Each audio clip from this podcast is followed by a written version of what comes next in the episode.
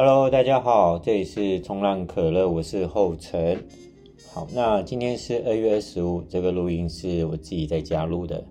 好，那其实下一个单元是关于讲一些冲浪安全，那它应该会是下礼拜五才会上线。那因为我跟许静跟 Bruce 他们约时间，只能排到下礼拜，他们才会来找我录音。呃，但是我这几天一直在想一个一个一个问题，就是让我有感而发，所以我想要先录制这个单元。好，呃，之前有讲过，说我最近去上了 AIDA 自由潜水 A 四的课程。好，那呃，其实我当初会去接触自由潜水啊，就是除了嗯，之前这个活动其实还蛮吸引我的，就像我之前 podcast 有说，就是呃，有人形容说它是像一个濒临死亡的感觉之类的，或是你一口气下去就跟你自己要相处。对，那时候我也觉得说，对，我还蛮想要去呃，自己用身体用你自己去体验这到底是什么样的一个感觉跟感受。嗯，那确实还不错。关于自由潜水，那之后我会再跟大家分享。那我去上自由潜水，除了这个原因以外，我也是想要去看一看，到底他们制度是做得如何呢？对，后来我发现其实做得蛮好的，因为现在自由潜水就大概就两个系统。台湾啊，目前大家大家比较知道就是啊，ISA 跟 ADA。那我我两个系统其实我都有上，然后我现在呃 ADA 是从 A 二。A 三、A 上到 A 四这样，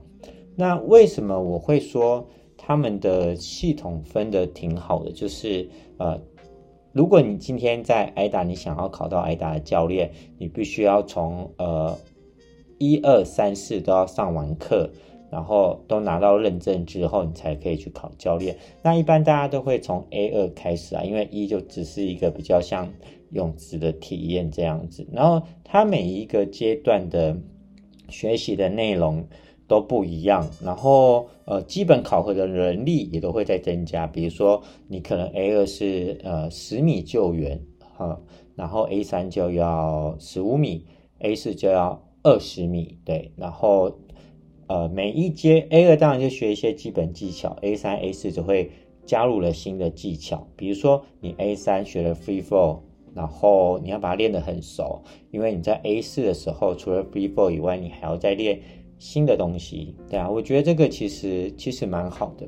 好，那呃，为什么我会想要录制这个单元呢？就是呃，我上次上完 A 四之后，我跟一个朋友聊天，他就说：“哎，陈哥，自由潜水怎么样？”我说：“跟他说不错啊，我觉得蛮不错的。”然后我把我自己的感受跟他说，他就问我说。那我想问你，我我现在对自潜跟冲浪都有兴趣，你觉得我未来想要选一个，就是当教练去发展的话，你会你建议我选哪一个？我我其实没有思考很久，直接跟他说，我觉得你选自由潜水会比较好。他其实愣了一下，他说：“哎，陈哥，你你自己是冲浪教练，你为什么会叫我？”去当一个自潜教练，嗯、呃，对我也是嗯了一下，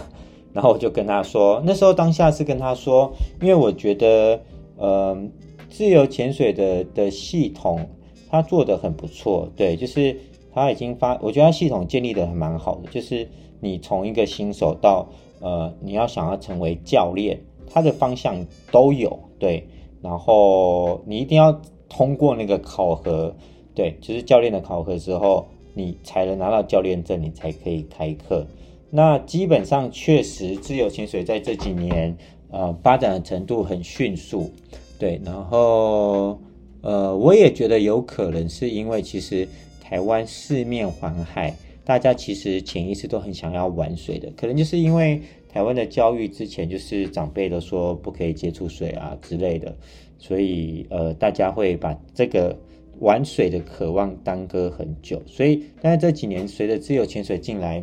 大家就是呃很多人去学去接触，我觉得其实也蛮好的。好，那这个重点我就是跟着朋友说，我觉得他的制度发展的很好。那学生的客群其实相较来讲也很稳定，而且学生学完之后，他们自己就要练习，只要呃遵照前班制度，然后海象不要真的非常非常差的话，其实随时都可以练习，而不像冲浪受到的限制很多，比如说嗯、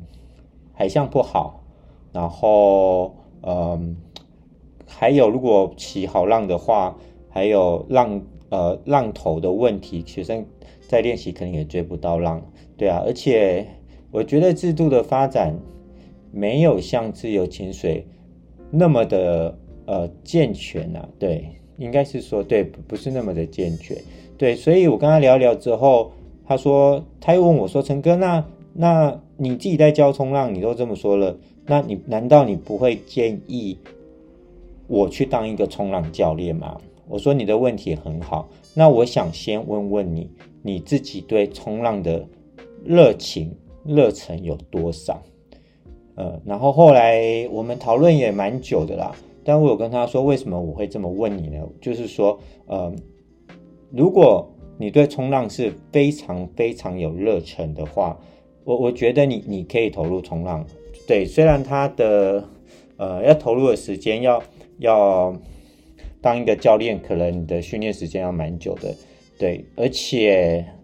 你在招生的状况可能也不像之前的自由潜水那么稳定，因为受到限制很多嘛。然后，嗯，可能会比较辛苦。对，所以我才问你说，你对这个冲浪教练这个行业的热忱，或是你本身对这个运动的热忱有多少？如果你今天觉得你是非常有热忱，你也蛮热在教学这件事情，那当然，我觉得你就直接。做你想要做的，就是冲浪教练。但是如果你还在犹豫，或是说，嗯，觉得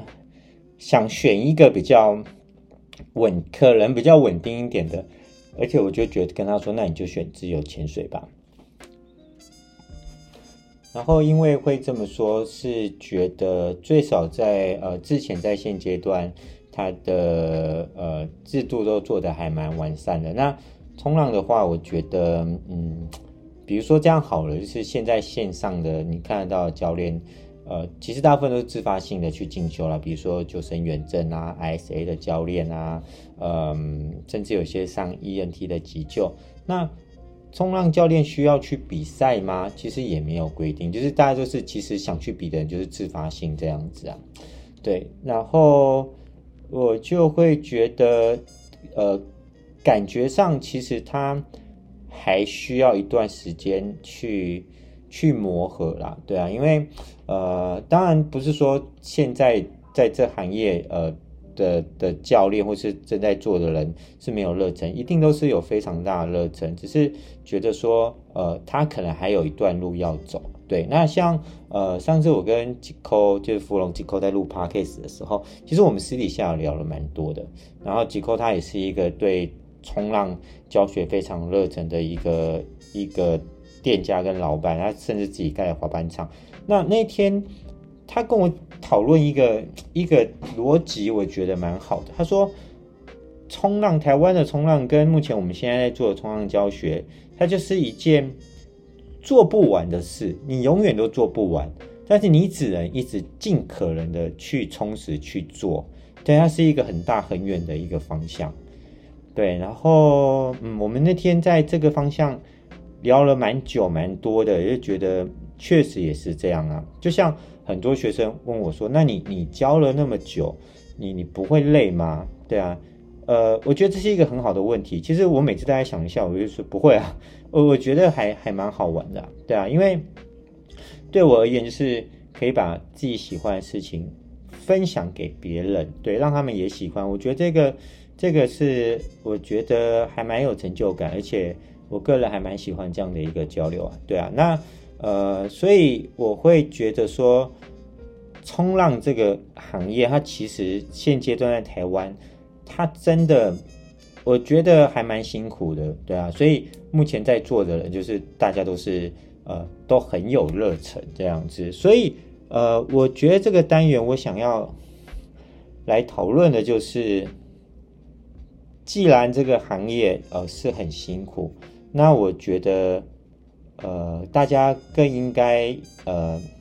多充实自己，或者是说，呃，更有同理心的去包容，呃，每一种不同的在冲浪上不同的文化，对啊，多一点同理心，然后少一点呃比较呃尖酸的评论之类的，对啊，或许这个市场会越来越好。对，那我会这么说，不是说我觉得现在不好，我只是刚好。因为我上了之前跟那个朋友的聊天，对，我不加思索跟他说，嗯、那你去当一个自由潜水教练，对，我这几天其实也，所以才会慢慢的去想到，为什么我会这么说？对，为什么我觉得制度哪边不太好，值得或是需要加强的，或是对，所以我其实一直在想这样的一个问题。对啊，那甚至昨天我也打了一通电话给那个。再打给日本的五十元，好，这个可能现在或许比较呃年轻的 surfer 不知道他，可是呃冲比较早一点的人就知道他就是玩 SUP，然后现在在日本，对，就算是定居在日本的。然后我也跟他聊了蛮多日本的冲浪文化这样子，对啊，他也跟我说，就是在日本他们也有 JPSA 日本的协会，然后甚至他每一年都有呃。冲浪 Pro 的选拔之类的，你要符合这个资格，加入协会，你比赛有这个资格，然后你就是认可的 Pro，然后甚至有 NSA 一些冲浪冲浪教学的一些系统，对啊，那我就觉得说，嗯，确实，我觉得我们应该还有一些方向要努力，那希望大家可以有同理心，可以越做越好，这样。好，那今天的单元差不多就是这样了。其实就是一个简单的闲聊啊，然后呃，每一个单元我都尽可能选不同的配乐，然后就是你背景上你听到的音乐。那有蛮多朋友在问我说，哦，那到底是哪一首哪一首歌之类的？我从下一个单元开始，我会把这个就是我会把音乐配乐。的呃的细节，甚至看有没有用到连接，我再把它放上去。OK，好，那差不多今天这个单元就是到这边，明天就是连价的开始。OK，好，我觉得天气不错，浪应该也都不错，希望大家去冲浪的时候注意冲浪规则，不要抢浪。我们再复习一次，就是在浪头的人有优先权。好，然后浪头如果有人在划水了，那这个浪就代表是他的，我觉得旁边的第二顺位、第三顺位，甚至都不要划水了，除非他真的是下不去了，你再划。但是如果在一个很好的浪点，大家都高手的话，我觉得他们一定是下得去的。所以要培养自己，找到自己的浪头。好，OK，那这个单元就到这边了。今天就是一个很简单的闲聊。好，我们下次见，祝大家连假愉快。